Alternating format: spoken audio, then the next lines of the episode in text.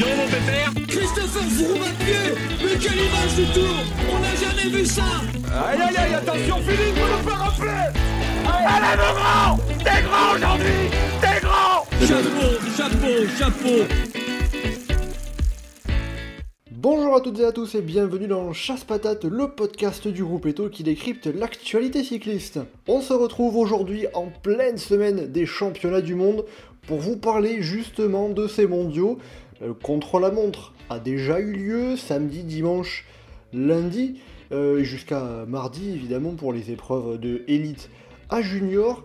Et on va avoir euh, vendredi, samedi et dimanche les courses en ligne pour les juniors, les espoirs et les élites avec en point d'orgue dimanche la course en ligne élite homme pour savoir qui succédera à Julien Alaphilippe, peut-être Alaphilippe lui-même, mais il y a beaucoup de monde au départ pour prétendre à la victoire et on évoquera tout ça, on regardera bien en détail qui peut prétendre à la victoire, comment la course pourrait se dérouler. On va revenir également un petit peu sur le, sur le compte, sur les contre-la-montre qui ont eu lieu. Et pour parler de tout ça, j'accueille avec euh, grand plaisir trois de nos spécialistes du groupe Eto. Pour commencer, euh, Alex. Salut Alex. Salut, salut. On est aussi avec euh, Johan. Salut Johan. Salut Mathieu, salut Alex. Et on est également avec euh, Théo pour compléter euh, l'équipe. Salut Théo. Et salut à tous, exactement, pour compléter l'équipe. Je suis complète au pied levé. Et bien voilà, à présent, vous savez tout, le programme, les consultants. Attention au départ, chasse patate, c'est parti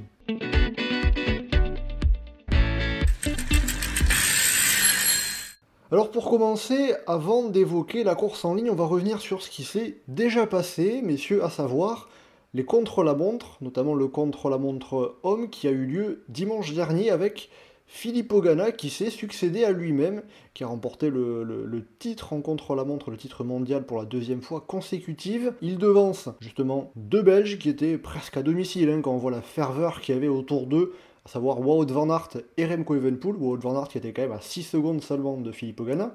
Alors tout simplement, Philippe Ogana, euh, sa victoire, comment elle s'explique? Est-ce que c'était le parcours parfait pour l'Italien, ce contre-la-montre qui était euh, quasiment tout plat? On peut déjà avoir un parcours, enfin clairement un parcours tout plat pour Ghana avec son gabarit, c'est beaucoup plus facile pour lui d'aller battre des coureurs comme Wout van Aert ou euh, Remco Evenepoel sont capables de passer les bosses et d'être efficaces sur des chronos ballonnés. Donc lui, c'est toujours un avantage.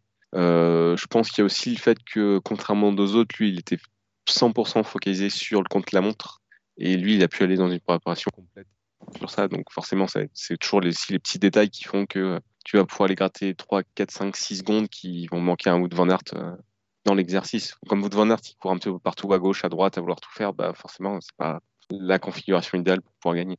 Alex, la victoire de Philippe Ogana, elle a été. euh, Est-ce qu'elle t'a étonné ou alors c'était finalement assez sûr, assez euh, logique? Non, je pense que Philippe Ogana était largement attendu sur un parcours tout plat euh, qui lui convenait parfaitement.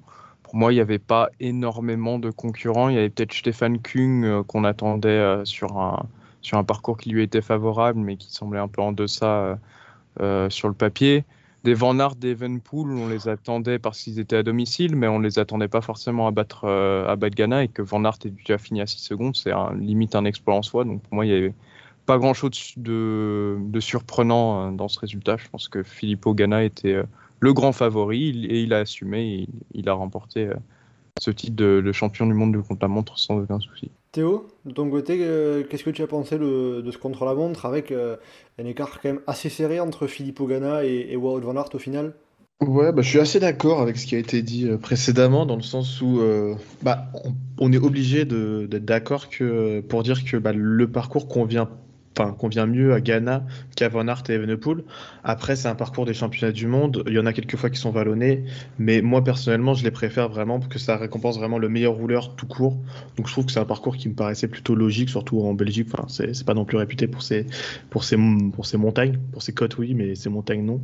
Donc euh, le parcours, moi, ça m'a pas euh, particulièrement euh, choqué, ni enfin, pas, pas choqué, mais ça m'a pas. Je trouve ça qu'il n'était pas parfait. Il était voilà, il était un parcours pour rouleur. Ghana est le meilleur rouleur, il a gagné. Moi, c'est voilà, pas, pas une grande surprise. Euh, grosse performance de Van Aert et de Evenepoel aussi quand même que moi j'attendais pas troisième. Voilà. Evenpool, euh, Johan, Alex, euh, c'est une surprise de le voir euh, à ce niveau ou finalement avec euh, tout ce qu'on connaît de lui, euh, il est à à sa place euh, véritablement? Evenpool, c'est un, peu compliqué parce qu'il a. On, ne connaît pas énormément. Euh, comment dire Il a pas énormément de références cette saison sur, euh, sur un contre-la-montre, surtout un contre-la-montre aussi long. Mais au final, il était, il était bien dans les favoris, mais je ne le, voyais pas sur le podium. De là à le voir sur le podium, je, savais qu'il allait faire au moins un, top 10, voire un top 5. Sur le podium, ça me semblait un, pas évident, évident, notamment parce qu'il y avait euh, des, euh, des Stefan Kung, des, des Kasper Asgreen ou des, des Tadej Pogacar d'ailleurs. Euh, mais effectivement, sa, performance est surprenante dans le fait qu'il arrive à accrocher un podium. Euh, bon, faut pas oublier qu'après, derrière, il fait le podium deux secondes devant Casper Asgreen, donc c'est à relativiser. Mais c'est pas vraiment une performance que, que j'attendais de lui. Je ne l'attendais pas un niveau aussi, aussi haut, aussi rapidement. Par rapport aux écarts, euh, j'avais parlé un petit peu avec euh, Geoffrey qui n'a pas pu être avec nous euh, pour ce podcast, qui me disait notamment qu'il était un peu surpris finalement que l'écart entre Philippe Ogana et Wout van Aert soit aussi faible, 6 hein, secondes. Vous, cet écart de, de 6 secondes seulement, on pourrait dire, ça vous étonne aussi? Bah, après, il, Wout van Aert, il a aussi euh, quelques énormes chronos euh, qu'il a déjà fait. typiquement le dernier chrono du Tour, où il fait un numéro assez incroyable. Donc, euh, c'est surprenant qu'il puisse venir concurrencer Ghana en, direct sur un parcours pareil, mais c'est pas non plus. c'est pas comme si on pensait incapable de faire les choses pareilles, je trouve. Théo? Oui, je suis plutôt d'accord. C'est en fait, ce qui est surprenant avec Van Aert, c'est toujours la même chose, c'est qu'il est capable d'être vraiment parmi les meilleurs partout, en fait. C'est tout, c'est ça qui est surprenant, c'est que bah, il fait partie des meilleurs sprinters, il fait partie des meilleurs punchers, il fait partie des meilleurs flahutes et il fait partie des meilleurs rouleurs. Et du coup, c'est en fait, dans l'absolu, qu'il fasse partie des meilleurs rouleurs, c'est pas une surprise, mais voilà, c'est, il est toujours constant, bon, dans la deuxième place, hein, évidemment, euh, mais il est toujours constant euh, dans, tout le temps, quoi. C'est ce qui est hallucinant avec lui. C'est vrai que les deuxièmes places, il les collectionne. Hein. Il a fait euh, deuxième des, des, Jeux Olympiques. Ouais, en fait, c'est lui le, euh, fils, euh, le petit-fils de Puy d'Or. Hein. Ils, sont, ils ont échangé à la naissance avec l'autre. ils ont échangé des rôles avec Mathieu Van Der Poel. après, Troisième, deuxième place d'affilée au championnat du monde. non oui, puisque l'année dernière, c'était deux fois deuxième en route, enfin, sur la course en ligne et sur le contre-la-montre. Il y avait aussi deuxième place sur les mondiaux de, de cyclocross un, petit peu avant. Enfin, donc, sacrée série pour le Belge. Ça, peut continuer. Hein. Il y a de belles chances d'en refaire une. Hein. On en reparlera tout à l'heure, mais peut-être un, peut un favori pour la deuxième place de la course en ligne dimanche. Pour euh, comparer un peu par, euh, avec les autres coureurs sur ce, sur ce contre-la-montre, euh, Philippe Ogana, il y a à peu près deux semaines, il finissait deuxième du, du contre-la-montre des, championnats d'Europe, juste derrière Stéphane Kung à 8 secondes, il me semble. Là, cette fois-ci, euh, alors sur une distance qui est plus longue, hein, c'est quasiment, euh, le double, ça passe de 25 à 44. Il met 1 minute 07 à, à Stéphane Kung. C'est une euh, contre-performance de la part du, du, roller suisse au-delà d'être une contre-performance, un peu une contre-performance, mais je pense surtout qu'il avait sorti une performance hallucinante au moment des championnats d'Europe. Moi, c'est plutôt dans ce sens-là que j'ai envie de le voir. là, il a un peu contre-performé, ouais, je l'aurais plutôt vu 3 ou 4e. Mais, euh, c'est surtout les championnats d'Europe, il a vraiment été euh, monstrueux. C'est comme ça que je le vois. Je dirais, pareil que la performance de Kung, en fait, c'est une performance dans le sens où il n'arrive pas à accrocher le podium plutôt qu'il n'arrive pas à concurrencer Philippe Ogana parce qu'on sentait vraiment au-dessus de, au-dessus du lot. Euh, pour moi, Kung, il a déçu parce qu'il a fini cinquième au lieu d'avoir fini deuxième ou troisième. Et après, un autre coureur qu'on pouvait attendre un petit peu plus haut, euh, c'est notre premier français, Rémi Cavagna, qui termine 14e euh, à 1 minute 59 de, de Philippe Ogana et à 1 minute 15 du podium pour avoir un objectif peut-être un peu plus euh, proche de lui, hein, comme, vous parliez du, podium plutôt que de la victoire pour, pour Stéphane Kung. Pour Rémi Cavagna, au final, cette 14e place à presque 2 minutes de Philippe Ogana, c'est décevant ou c'est euh, un résultat assez logique de la part du, de celui qui est surnommé le TGV de Clermont-Ferrand? C'est décevant, après, on ne l'avait pas senti impérial sur les dernières courses non plus. Euh, après, il, voilà, il, est un peu moins en dessous de ce qu'il pourrait faire. Clairement, on pouvait attendre un top 10 de sa part, mais c'est pas très grave non plus. De toute façon, le podium était inaccessible. Euh, même le top 5, c'était compliqué. Donc, sur un parcours en plus qui est vraiment très plat, très rectiligne. Je suis pas sûr que ce soit non plus le type de parcours qui avantage le plus. euh, c'est pas très grave. Quoi. Après, on verra les années prochaines, euh, on a le temps. Quoi. Théo Euh, ouais, bah, je suis plutôt d'accord. C'est euh, en fait c'est un peu décevant parce que bah quand même il est derrière Jos van Emden, euh, Tadej Pogacar. Enfin c'est des bons rouleurs, mais normalement je pense qu'il est censé les battre. Mais après euh, c'est je sais pas, c'est euh, Cavagna, il a toujours tendance à partir trop vite, à, s'écrouler un peu en deuxième partie de chrono. euh, il, je sais pas, il y, a- des choses qui font qu'il a du mal quand même à être très euh, à être très performant sur les chronos alors que bah il a la puissance pour mais euh, mais juste euh, comme si c'était genre juste une machine à watts et qu'il avait du mal après à, rester constant dans son effort quoi. C'est comme ça que je le vois. Qu'est-ce qui peut lui manquer, peut-être en quelque sorte, à Rémi Cavagna quand on le voit euh, remporter le contre-la-montre sur le Tour de Romandie, il fait deuxième sur le dernier chrono du, du Giro, juste derrière Philippe Ogana, et là on le voit assez loin quand même sur, sur ce chrono des mondiaux. Qu'est-ce qui peut lui manquer pour passer, passer peut-être un cap? Après, son cap, il l'a passé en quelque sorte cette année. Maintenant, il gagne des chronos en World Tour. Donc après qu'il arrive à concrétiser ça sur le jour des championnats avec un état de forme, euh, euh, c'est à voir. Après, mais même de manière générale, le championnat de France, il s'est souvent raté aussi. Donc, euh, donc tu as un travail aussi de gestion, de préparation, tout ça à gérer. Mais comme il fait des saisons un peu pleines et assez actives un peu tout au long de la saison, c'est aussi compliqué d'a- d'arriver en bout de saison avec un gros état de forme, un gros pic de forme pour quelqu'un qui est quand même assez euh, actif dans les pelotons. Ce que vous dites, ça me, fait penser un petit peu à une interview qu'il avait donnée euh, où il disait qu'il avait besoin de, que le contre-la-montre arrive après plusieurs jours de course pour mieux performer. Et ça fait un peu écho à ses, deux meilleures performances. hein. La victoire du Tour de Romandie, c'était la dernière étape du Tour de Romandie. La deuxième place au Giro, c'était la dernière étape du Tour d'Italie. Donc peut-être ça aussi qui le favorise par, par rapport à des contre-la-montre d'un jour pour, euh, sur, euh, sur des grands championnats comme ça. Ouais, faut, faut qu'il demande un changement de programme. Donc on met la...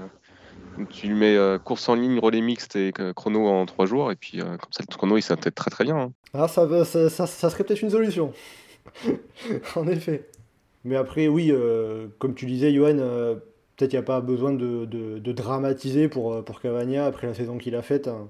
Oui, c'est c'est pas comme si en France on avait l'habitude d'aller chercher des médailles sur le, le chrono non plus. Donc, euh, à part des, des espèces de miracles à la Jérôme Coppel, euh, c'est déjà qu'on soit présent et qu'on on nous cite dans les outsiders, c'est déjà pas mal. Donc, euh, Déjà qu'on ait un Français qui remporte un contre-la-montre en World Tour, hein, c'est Par déjà contre- pas mal.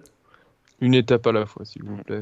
Par contre, on peut quand même citer la, la sixième place de Juliette Labouche chez les, les féminines, qui est très fait. très très solide sixième place, qui est pas loin de Amber Nebon et Lisa Brennauer.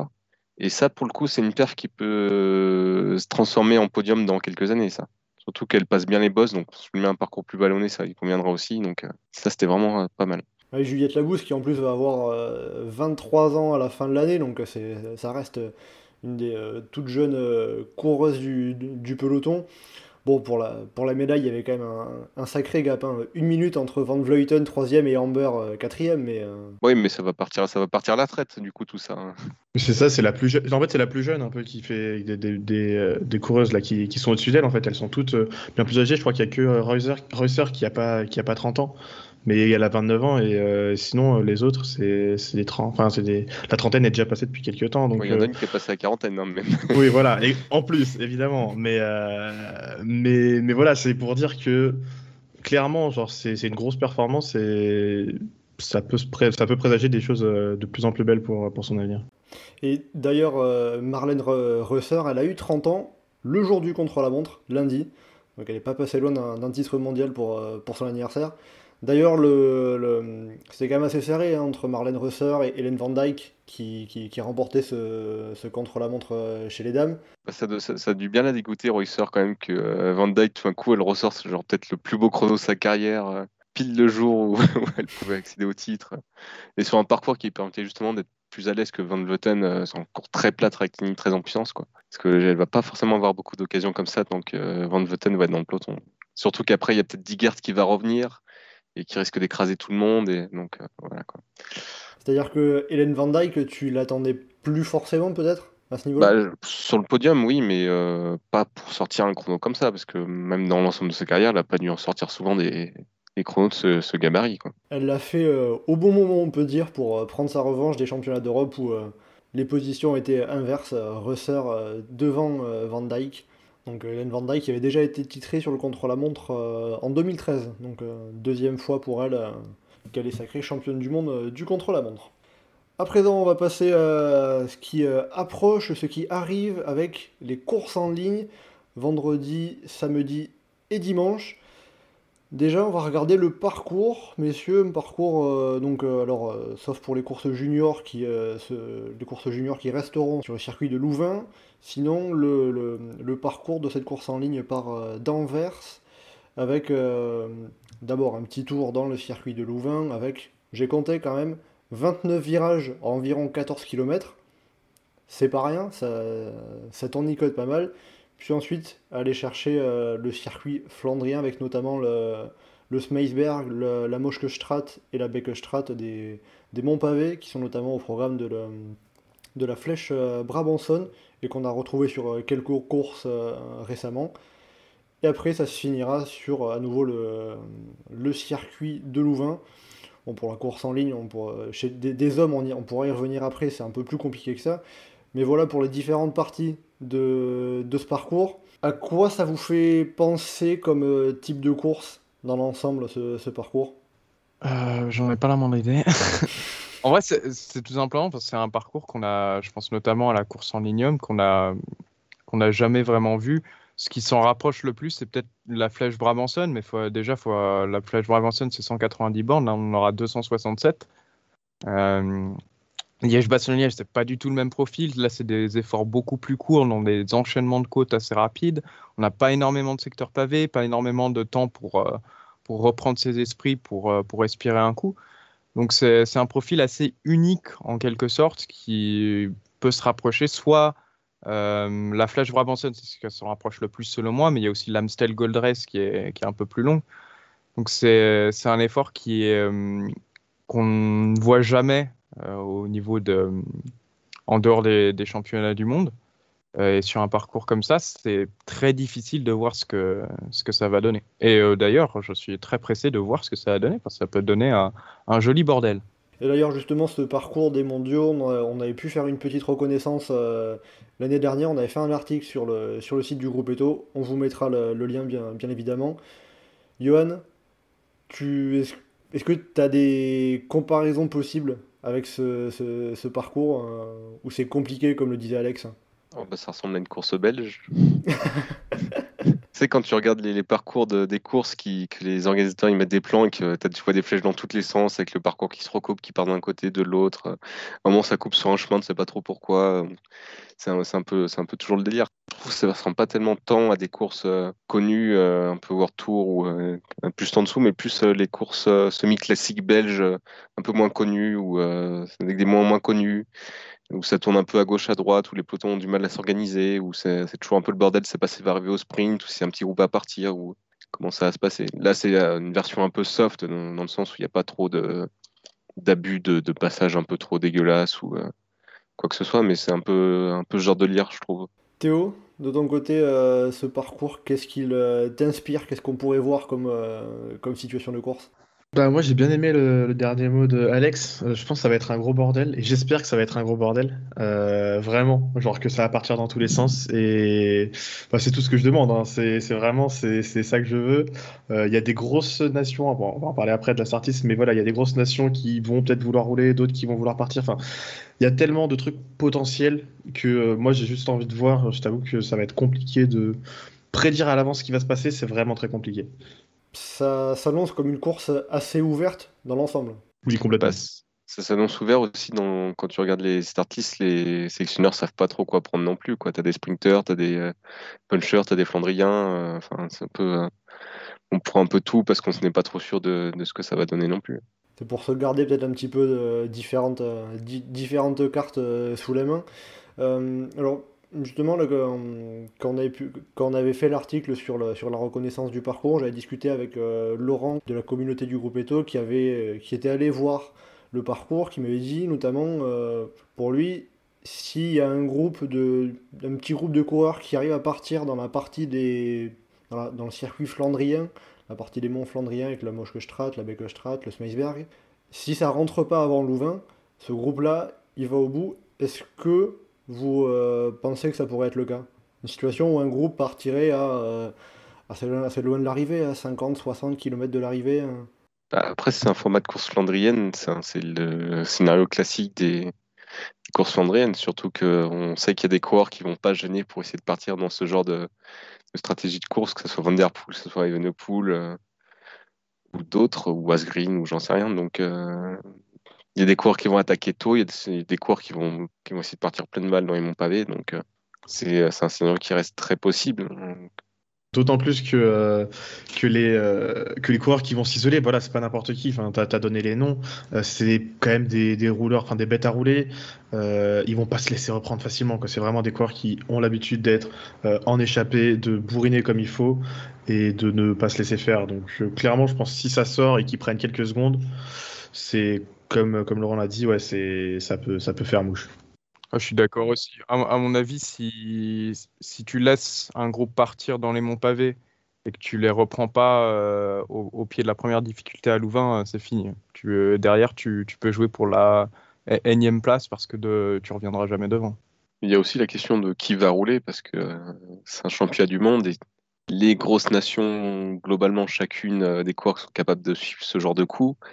Et euh, derrière les autres nations, euh, va être compliqué pour rouler derrière. quoi. Donc, euh, Et après, justement, ce qui fait que c'est un peu plus compliqué de, de, de revenir euh, derrière si ça rentre pas avant le circuit de Louvain, c'est euh, tous ces virages. hein, je l'avais dit, le circuit de Louvain, 14 km environ, une trentaine de virages. Est-ce ouais, qu'il y c'est des- est-ce- est-ce qu'il y a un type de coureur que ça favorise, justement? Bah, euh, tu peux partir dans le cliché de euh, les coureurs de cyclocross, ils sont habitués à avoir des relances, un, un effort euh, un peu linéaire mais fractionné en même temps et qui vont bien se débrouiller, qui sont techniques sur le vélo et tout ça, mais euh, c'est toujours un peu cliché quoi. Euh, Je sais pas, par exemple, tu pourrais dire qu'un Matthews qui est très très bon au prologue, qui est un très bon vireur, euh, pourrait tirer parti de ce genre de course, mais c'est plus tellement pas la question de, la physiologie du coureur, je pense que la question de réussir à se placer. Là où typiquement tu peux avoir une réflexion là-dessus, c'est qu'un coureur qui sait pas se placer, il va se prendre des relances dans tous les sens et ça va le cramer, euh, quelle que soit la configuration de course en fait. Mais, C'est vrai que le placement, notamment pour la, la, la dernière petite côte dans le circuit de Louvain, la, la Sint-Antoniusberg, qui est assez étroite avec en plus une bande pavée au milieu, c'est euh, une, une route à sens unique avec juste euh, une voiture qui passe à la fois, qui est en plus euh, à 1 km, 2 km de l'arrivée. Voilà, franchement, tu fais passer 5 coureurs en tête, tu mets un coureur qui chute derrière, il bloque le peloton, 5 coureurs qui se barrent, ils font la victoire, tac. Podium, euh, toute la même équipe. Encore mieux qu'un passage à niveau. Mm. Et justement pour euh, les coureurs euh, qu'on va pouvoir euh, voir se mettre en évidence, Alex, Johan, Théo, ben, je vais vous demander chacun votre favori, puis après vous allez argumenter, on va regarder pourquoi ces coureurs-là, on va les attendre particulièrement. Alex, qui est ton favori pour s'imposer dimanche sur la course en ligne masculine? Alors, si je dis que la course ressemblait énormément à une Flèche Brabanson et une Amstel Gold Race, c'est que c'est pas par hasard. Du coup, mon favori, c'est Thomas Pitcock, qui a fait deuxième de la Amstel Gold Race et qui avait remporté la Flèche Brabanson. Johan, qui est ton favori, toi? Moi, c'est Joao Almeida. C'est pratique que je puisse pas argumenter tout de suite, comme ça les gens ils vont me prendre pour un. Pour un fou, pour un fou. pour un fou. Non, mais il va falloir que tu argumentes, parce que c'est pas forcément le premier nom qui, qui viendrait, mais euh, après la saison qu'il a faite, euh, pourquoi pas. Théo, de ton côté, est-ce que tu vas nous sortir encore un, un nom farfelu, toi aussi, ou pas? Alors, il y a eu deux noms exotiques. Je pense que je vais, je vais, je vais rester dans du plus calme. Euh, je vais dire juste Mathieu Van Der Poel. Ah, là, quand même, un, un des, un des grands favoris qu'on annonce, Van Der Poel, Van Aert. Euh, bon, on va quand même commencer par, par Johan. Joao Almeida, pourquoi est-ce que tu vas nous chercher le, Portugais pour aller remporter euh, cette course dimanche? Alors, bah, déjà, il est en forme. Il a gagné le Tour du Luxembourg. euh, on l'a vu en forme sur, différentes courses. Euh, il a une bonne pointe de vitesse. Il est assez endurant. Il sait se placer. Il sait frotter. Pour le coup, il a une équipe qui va pas trop ergoter au niveau du leadership et où il va être globalement protégé et tout ça. Et surtout, moi, je m'attends à une course où euh, ça va pas être tellement des affrontements de coureurs les uns avec les autres. Je peux pas dégager un favori parce que ça va se dégager tellement à la pédale ou tout ça, mais c'est plus, à mon avis, un affrontement entre différentes équipes. Typiquement, euh, l'équipe du Danemark, l'équipe de France, l'équipe de Belgique, euh, qui sont, à mon avis, les grosses équipes qui vont faire la course. Et au milieu de tout ça, clairement, il y avoir des coureurs isolés qui vont être un peu plus oublier un peu, qu'on va un peu moins regarder, qu'on va moins faire gaffe. Et du coup, moi, dans le lot, bah, je trouve qu'il y a un coureur qui est en forme et qui, pourquoi pas, surtout sur un format de championnat qui n'est pas un format de, qui pas vraiment un format classique. Je vois c'est pas un grand classique maintenant non plus. Mais souvent, les, les championnats du monde, ça marche bien pour les coureurs de course par étape et des trucs comme ça. Donc, euh, moi, c'est un nom que j'ai envie de mettre euh, en tant que favori. Après, c'est n'est pas un choix euh, très irrémédiable. J'ai pas de, de coureurs pour moi qui se dégagent tant que ça par rapport les uns des autres. Sachant que Joao Almeida, il n'a couru qu'une seule fois en Belgique depuis qu'il est passé pro chez De Koninck l'an dernier. C'était Liège-Bastogne-Liège cette année où il a pris la 64e place pour euh, donner un peu un. ça, c'est de la ref. Hein. voilà, je l'ai quand même sous les yeux, c'est pas de tête, hein, je vous rassure quand même, euh, je suis pas non plus ma boule à ce point. Euh, mais voilà, c'est quand même surtout un coureur de, de course par étape. Alex, Théo, est-ce que Joao Almeida, vous pouvez y croire Non. Alors, j'ai pas envie d'être aussi, aussi enfin, ouais, enfin, je sais pas comment on dit, être aussi affirmatif que toi. Radical, exactement. Euh, je dirais que, dans, en fait, selon la situation de course que tu as énoncée, donc c'est-à-dire euh, les équipes qui euh, vont se jouer un peu entre elles et un coureur qui peut en sortir, ça peut faire partie des coureurs qui sortent son épingle du jeu. Par contre, c'est vraiment pas celui que j'ai envie de le mettre en premier, même parmi ces coureurs-là en fait. C'est, il peut s'en sortir, mais mais le problème, c'est qu'il a pas, enfin, il a, ouais, il a, il a pas de référence en fait. C'est compliqué. Genre, il va, ouais, il va, il, va assez vite au sprint. Allez, c'est ce que je peux lui donner qui, qui peut, euh, qui peut le, sortir. Mais quand même, vu tous les favoris qu'il y a, je pense qu'il y en aura un dans son groupe qui sera aussi, enfin, plus rapide que lui. Je, je, vais pas dire Mohoric, c'est pas intéressant, quoi, par exemple. Hein. Bah, Mohoric, si, Mohoric, c'est, euh, ça aurait pu aussi. Ça dépend ce que tu veux faire avec, euh, avec ton prolo, en fait. Hein. Oui. Est-ce que, tu comptes miser de l'argent sur euh, Almeida? Ah, mais Honnêtement, je trouve ça dur de miser de l'argent sur cette course. Hein. Ah, mais je suis complètement d'accord. Sur Paris, on ne parie pas hein, sur cette course. Là, tu, peux, tu peux parier, je pense, sur un top 5 de telle course, je pense que ça fait, mais, euh, pas le vainqueur, c'est. En top 2 de Van Aert, tu peux parier. Juste aussi, j'y pensais, j'ai oublié le. Je vous donne quand même aussi le favori de, Geoffrey, euh, qui m'avait dit lui euh, Florian Sénéchal de, son côté, donc euh, un coureur français quand même. en fait, Geoffrey, c'est le fait vert. Alex, de ton côté, tu nous avais dit Thomas Pitcock, vainqueur de la Flèche Brabanson, qui se passe du côté de Louvain, justement, du côté de l'Overrice. deuxième de l'Amstel Gold Race. pour toi, c'est pas par hasard c'est que tu prends ces références-là? Ouais, c'est ça. Bon, après, Thomas Ficock, c'est pas vraiment le nom le plus flashy. Bien sûr, il, est, il est pas dans le mieux entouré dans son équipe et il a une équipe qui est passable, on va dire, avec, euh, avec Ethan Hayter, mais c'est à peu près tout. L'équipe britannique, elle fait pas la figure face aux, grosses armadas, mais ça va peut-être les avantager parce qu'ils seront pas obligés de rouler. Ils vont peut-être. Euh, ils n'auront pas la pression, donc ils vont avoir un peu plus de, de liberté pour, pour bouger. pas mal, elle est pas mal l'équipe quand même. Tu, tu, compares ça à l'équipe euh, à des équipes comme la Belgique, la France, les Pays-Bas, bon, voilà, c'est pas c'est pas au même niveau, ce sont quand même des outsiders. L'équipe britannique, on a euh, autour de Tom Pitcock, on a Ethan Leiter, Luke Rowe, euh, Jake Stewart, Connor Swift, Ben Swift, voilà pour un petit peu, et puis après pour finir Mark Cavendish et Fred Wright. C'est solide, mais, mais ça reste en dessous des, des gros favoris. Et du coup, un, Thomas Pitcock, comme j'avais dit, il, avait donc il a remporté la Flèche Bramanson, il a fini deuxième de l'Amstel. C'est des profils qui sont extrêmement similaires à ce qu'on va voir aujourd'hui, c'est-à-dire des enchaînements de monts, euh, des zones où on ne peut pas souffler. Et le, parcours lui est extrêmement favorable. Du coup, c'est un coureur qui est très offensif, qui est, qui Crossman, comme on avait dit. Ça, ça l'avantage énormément. Alors certes, ses références sur plus de 250 km laissent un peu à désirer. Donc sur Liège-Bastogne-Liège, il fini. Euh, il n'a pas fait Liège-Bastogne-Liège d'ailleurs cette année. C'était le Tour des Flandres. C'était le Tour des Flandres. Qu'il a fait où il, s'était retrouvé assez loin, euh, genre vers la 40e place, il me semble. Après, sur les pavés, il avait fait aussi le 3 où il n'avait pas fait une performance dégueulasse. Mais il a aussi fait Milan-San et sur Milan-San il termine dans le bon groupe. Donc ça prouve que sur les longues distances, il peut tenir le choc. Après, est-ce qu'il peut tenir le choc avec un parcours comme ça où, ça, on enchaîne les monts? Ça, c'est la grande question, mais puisque je l'ai mis en favori, je pense que oui. Et je pense que Thomas Pitcock, c'est typiquement le gars qui va, qui va attaquer, qui va en mettre de partout et qui va pas avoir peur d'aller euh, jouer contre les grosses armadas, de sortir euh, dans un groupe à 2-3. Et on a, on a vu qu'il avait une bonne pointe de vitesse suffisante pour, euh, pour aller jouer la photo finish avant Nart. Donc pour moi, c'est un bon candidat au titre de champion du monde cette année. Et Pitcock, justement, on l'avait plus trop vu depuis son euh, titre olympique en VTT. Sur la fin de l'été, il était euh, sur la Vuelta. Tu penses que ça peut l'aider d'avoir fait un premier grand tour euh, avant ce mondial? Oui, bien sûr. Après, toute expérience est bonne à prendre. J'espère juste que ça, justement, le fait d'avoir fait son premier grand tour l'est pas trop fatigué en marge des, des championnats du monde. Mais vu comme on est sur une structure expérimentée comme Ineos, je pense pas que ça, pose problème. Johan, Théo, est-ce que euh, vous pensez que Tom Pitcock, peut faire partie de ces coureurs qui vont euh, peut-être euh, tirer les marrons du feu, d'une certaine manière? Moi, j'aurais tendance à penser que oui. Bah, déjà plus qu'Almeida, en fait. en fait, j'imagine les deux dans la même situation. et, en fait, je vois plus Pitcock le faire qu'Almeida, en fait. C'est juste ça. J'imagine plus le, le, faire. Mais le problème, c'est, comme tu dis, c'est un peu récemment. Il a quand même fait une Vuelta qui était quand même assez transparente. Depuis, il n'a pas recouru. Je ne sais pas trop où il en est. Est-ce que vraiment il a fait de, de ces championnats du monde un grand, un grand objectif? Ça, j'avoue que je ne sais pas.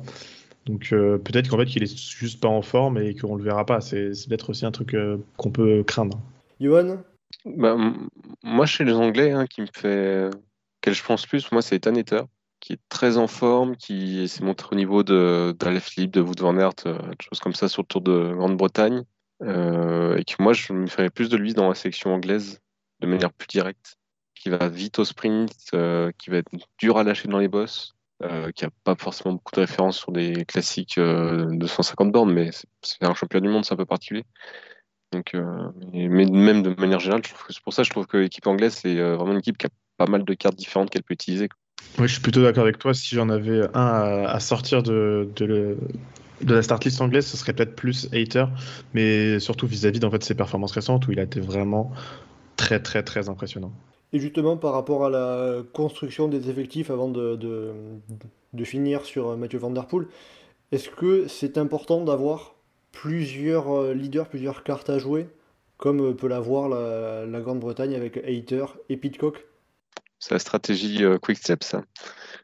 On est sur une course flandrienne, il euh, faut que tu aies 5 leaders, et puis euh, celui qui est dans le groupe de devant, il se retrouve à jouer la gagne, et puis les autres derrière, ils, font merde, j'ai loupé la bonne. Et ils protègent celui qui est devant. Il faut avoir des mecs qui, ont une bonne pointe de vitesse, 3-4 comme ça, et puis qui sont capables de suivre les coups, et puis comme ça, les autres se mettent dans les roues derrière, et puis ils attendent de se faire amener. Le problème, c'est que si toutes les équipes font ça, ça va être compliqué, mais bon faut juste avoir du monde pour rouler euh, au cas où. Et une stratégie aussi qui soit bien définie à l'avance, puisqu'on rappelle, il n'y a, pas d'oreillette sur les mondiaux.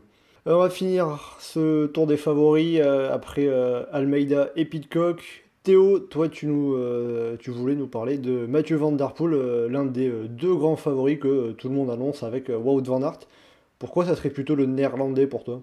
Parce que bah, déjà je trouve vraiment, bon, la course lui convient parfaitement euh, comme elle convient aussi à van Aert. Mais bah, si on reprend en fait les, euh, les courses qui ressemblent un petit peu comme la Flèche Brabanson et l'Amstel Gold Race, il y en a un qui a fait le doublé en 2019 et il s'appelle Mathieu Van Der Poel, par exemple. Euh, c'est vraiment des types de côtes qui me semblent parfaites pour Van Der Poel.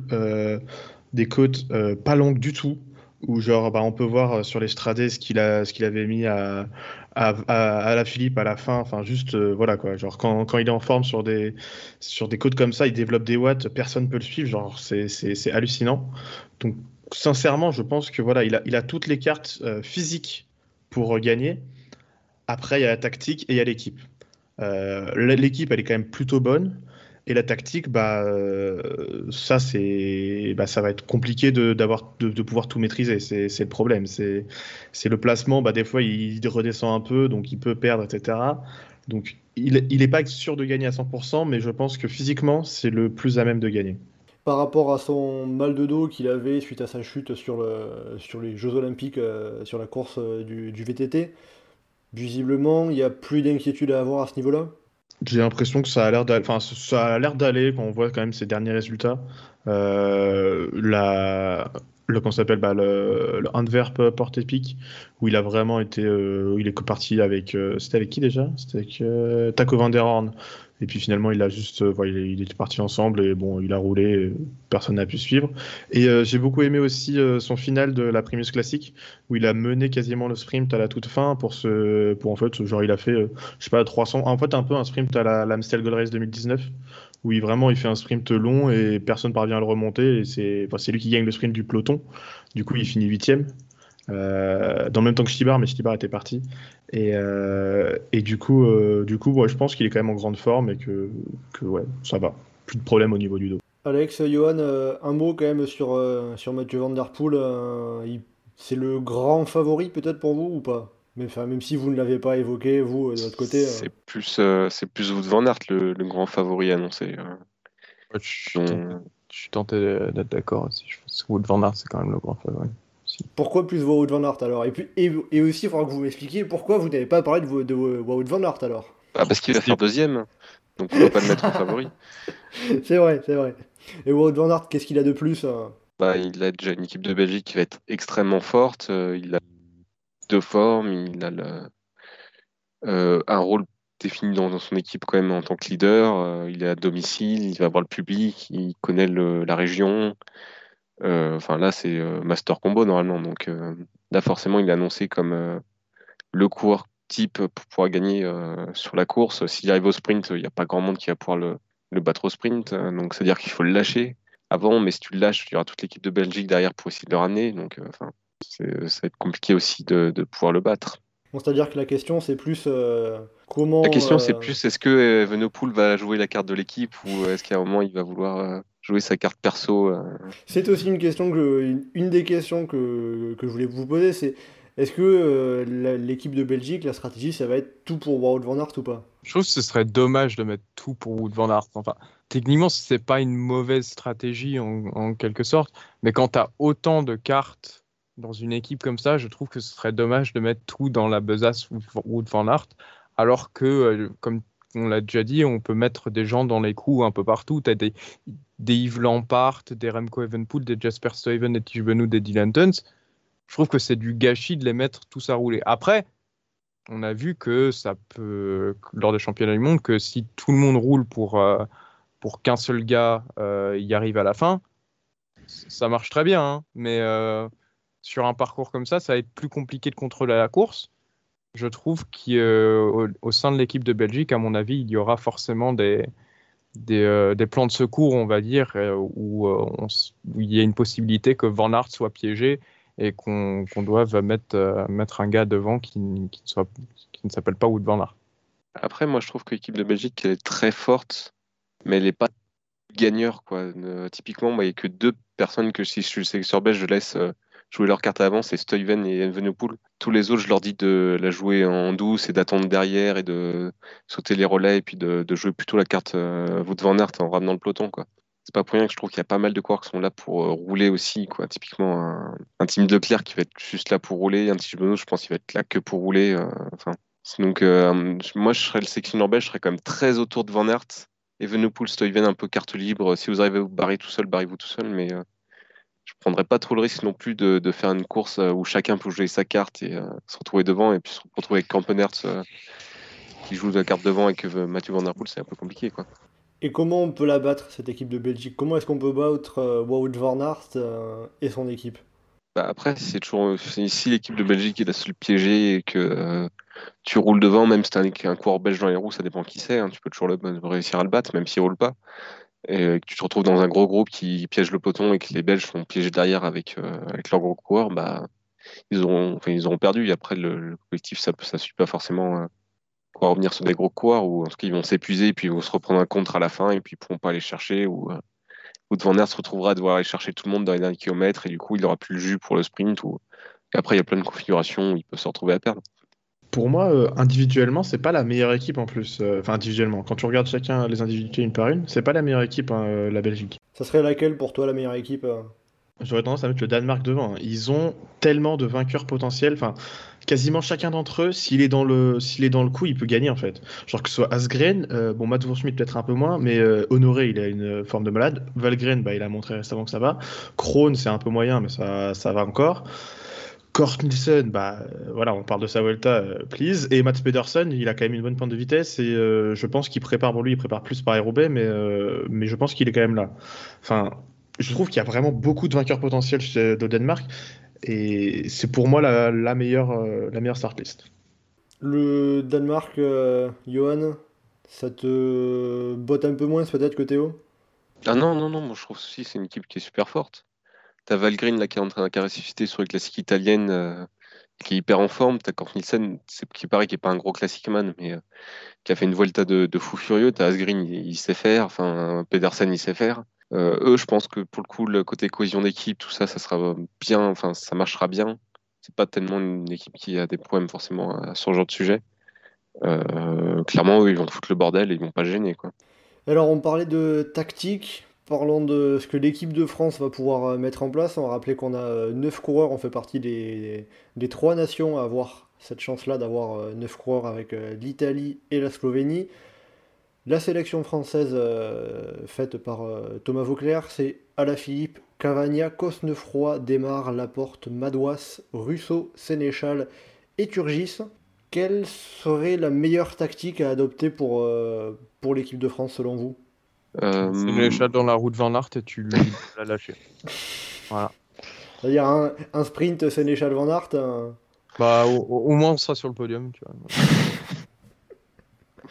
non, moi je suis un peu d'accord avec, avec l'idée, c'est-à-dire que pour moi, tu as une équipe impointée, c'est l'équipe de Belgique, parce que tu sais qu'elle va toujours soit rouler à un moment ou à un autre. C'est-à-dire que tu laisses pas partir Venepool, tu laisses pas partir euh, Stuyven Van Aert.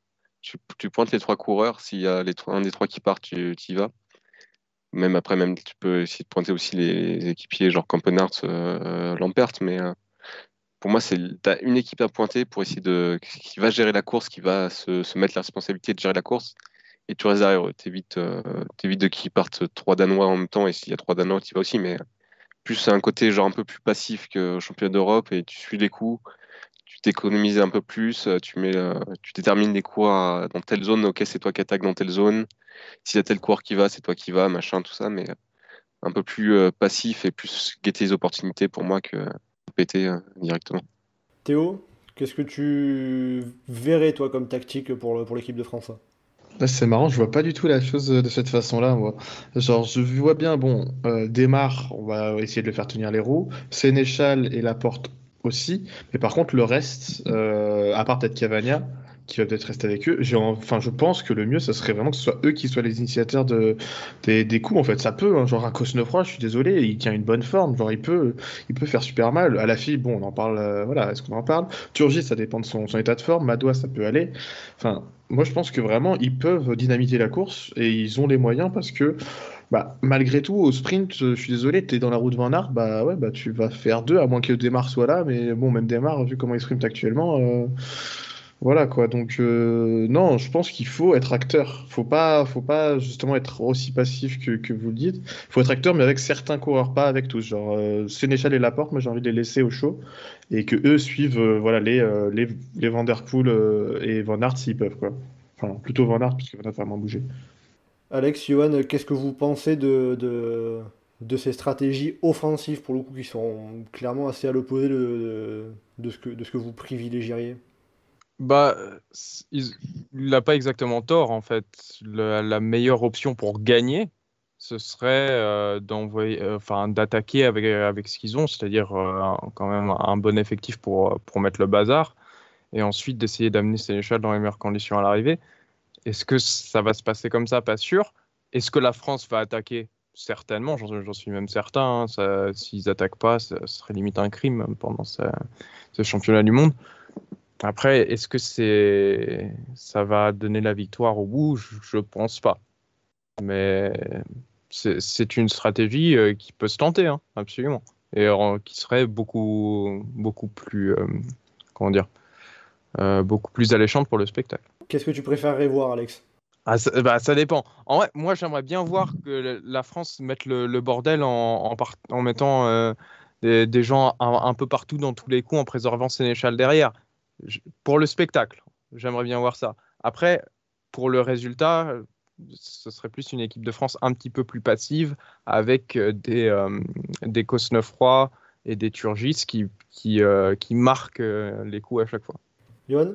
Comme aussi une course d'endurance, c'est sur 250 bornes, il faut garder des forces. Pour moi, tu peux pas te, te, ruiner dans une stratégie offensive sans être trop sûr de où tu vas, quoi. Parce que Imaginons, enfin, typiquement, ce qu'a fait Bardet au championnat d'Europe, t'attaques, il n'y a personne qui te suit, bah, t'as grillé une cartouche, tu te fais lâcher après. Et euh, pour moi, sur ce genre de profil, il faut vraiment être là au bon moment. Et euh, je trouve que justement, à la FIB, des Cosnefroy ont assez de, de, de jump, il faut garder capacité pour qu'ils puissent aller suivre les grosses attaques.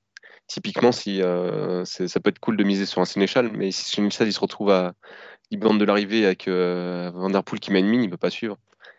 Donc, il euh, faut aussi euh, pouvoir pointer les capacités qu'on a. Sénéchal, oui, il peut faire un beau sprint, oui, il peut être costaud dans le final, mais euh, au moins, si ça embraye à fond, c'est pas sûr qu'il tienne non plus. c'est pour ça que pour moi, il faut quand même être mesuré, c'est de garder pas mal de coureurs, être dans les coups, clairement. Enfin, faut clairement pas être en retard, sinon on est mort. Clairement, des mecs endurants, genre Turgis, il faut, faut l'envoyer avant.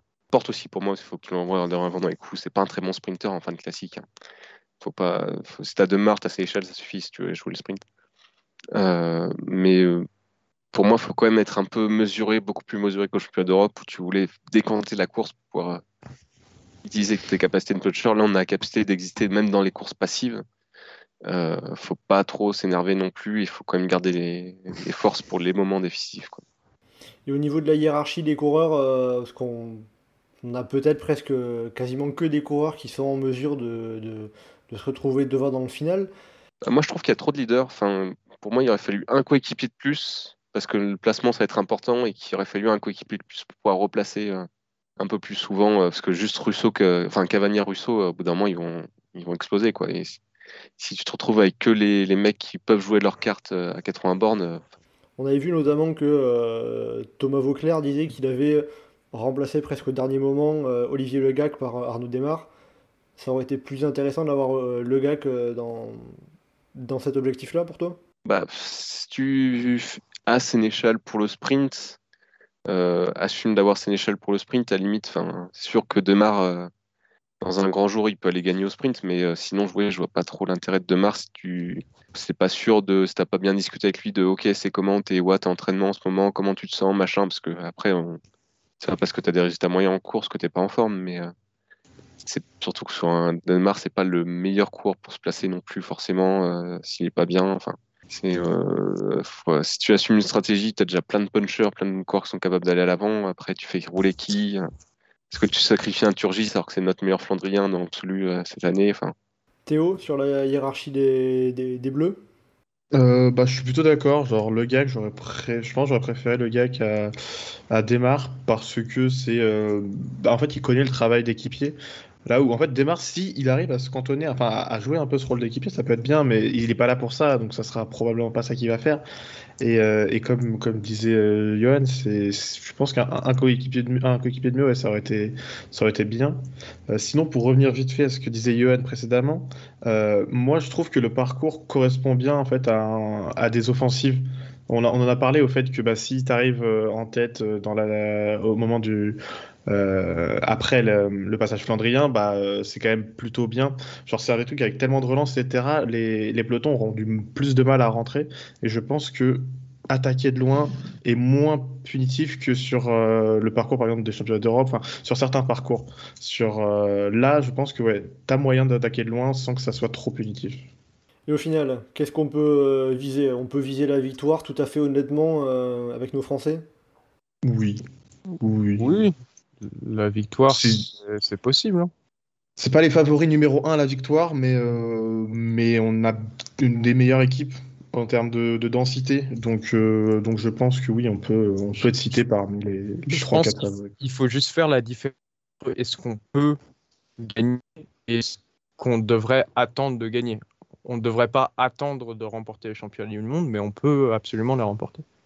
Bah après, quand tu as vu l'effectif qu'on a mis, on peut quand même euh, être ambitieux et se dire qu'on vient pour euh, choper le titre de champion du monde. Quoi. On a quand même deux des meilleurs punchers du monde.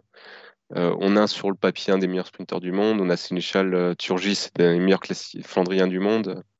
Il ne faut pas non plus minimiser l'équipe avec laquelle on arrive. Quand tu vois qu'il y a quelques années au Yorkshire, on avait la Philippe et derrière c'était affreux. Quoi. Là, on se retrouve vraiment avec une équipe qui est super costaud. je trouve qu'il faut quand même assumer l'équipe qu'on a. C'est comme, comme le championnat de Nord récemment, bah, on a des belles cartes, il faut, assumer qu'on puisse les jouer aussi. Si vous deviez faire un petit prono sur le, le, meilleur français à l'arrivée et sa place, ça serait quoi, Théo? Je vais pour le plaisir, je vais dire Turgis avec euh, une euh, quatrième place. Au pied du podium. Alex? Sénéchal 8. On recule un petit peu, on change de coureur. Donc Turgis, Sénéchal. Johan, de ton côté? Euh, Cosnefroy, deuxième. D'accord, donc personne pour citer à la Philippe. Vous le voyez pas la meilleure carte, entre guillemets, peut-être? C'est une des cartes en fait, mais je le vois pas. Il est pas au-dessus du lot comme il a pu l'être sur bah, les précédents championnats du monde où c'est quand même lui le principal leader. Là voilà, c'est il est une carte parmi d'autres cartes. Et du coup, bah, euh, c'est peut-être aussi une volonté de changement de, ne pas le citer. Eh bien, très bien, on, suivra ça, on verra euh, si on aura euh, une médaille, pourquoi pas. Le titre, hein, ça serait si c'est à la Philippe, ça serait le premier Français double champion du monde. Si c'est un autre, ça serait le dixième Français champion du monde de l'histoire. Ça serait pas rien. Mais là, en plus, ça serait le côté parce qu'on gagne pas beaucoup au championnat du monde. Là, en plus, c'est une Flandrienne, alors le truc on gagne jamais normalement. Donc là, si on gagne, franchement, c'est. C'est sûr. Avant de finir, on va garder un petit mot quand même pour la, pour la course d'âme qu'on aura euh, samedi. Alors il y a une question qui, euh, qui ressort quand même. Est-ce qu'on aura une victoire néerlandaise ou pas? J'avais posé la, question à Geoffrey puisqu'il n'avait pas pu être, euh, il peut pas être présent avec nous. Il m'avait répondu a priori oui, mais j'aimerais que ce soit Lotte Kopecky. Johan, toi qui suis beaucoup le, le, cyclisme féminin sur le groupe Eto, est-ce que tu vois une victoire néerlandaise quand même aussi? Alors, oui, mais c'est pas. Il y a eu plus effrayant en tant qu'équipe néerlandaise. Il y a Demi Vollering qui est un peu en fin de saison, qui est un peu dans le mal. Van Vos, on l'a vu en défense sur les championnats d'Europe. Euh, euh, Van Vleuten, c'est pas le parcours qui correspond le plus non plus. Euh, après, tu as Van Dijk qui est en 15 performe, Chantal Black qui est assez bien, une qui est assez bien, mais c'est pas, ça n'arrive pas aussi dominante que certaines années ou sur certains types de parcours, donc c'est ouvert quand même et il y a quand même de quoi espérer que quelqu'un d'autre ou une autre équipe puisse, euh, enfin sinon les piéger, au moins arriver à les accrocher pour les battre et euh, pas se faire piéger. Donc euh, et il y a Anna Van der qui est toujours incertaine d'ailleurs, je ne sais même pas si elle va participer. Donc c'est ouvert pour toi encore, euh, même si les Néerlandaises sont quand même euh, parmi les, les, grandes favorites C'est ouvert, après ça dépendra de, euh, typiquement de l'équipe États-Unis, type Allemagne et équipe italienne, si elles arrivent à bien gérer leur course, à bien courir, à bien réussir à, faire les choses. Si Japon, par exemple, une, une Eva est capable d'accrocher Van Vleuten comme sur à travers la Flandre si elle attaque dans les boss ou des choses comme ça. Donc après, oui, c'est toujours, euh, c'est toujours possible. Après, c'est sûr qu'on part dans l'optique qu'il y a 70% de chances que les Néerlandaises gagnent. Qui est-ce que tu verrais s'imposer justement? Bah, Celle qui est en forme et celle qui va bien et celle qui est vraiment très très forte en ce moment, bah, pour moi, c'est Len Van Dyke qui va vite au sprint, aussi dans l'absolu, hein, qui est capable de faire des très gros sprints. Donc, euh, moi, je voudrais bien lui faire euh, qu'elle fasse se doubler avec le, chrono, ça ne me pas tant que ça. Et du côté des, Françaises, il y a quelque chose à espérer euh, en, particulier? Ah, bah, On montrera le maillot à la télé, ça, ça va être bien. Non, c'est pas, ça va être compliqué. Il y a Labousse qui apparemment a retrouvé des jambes sur le son chrono.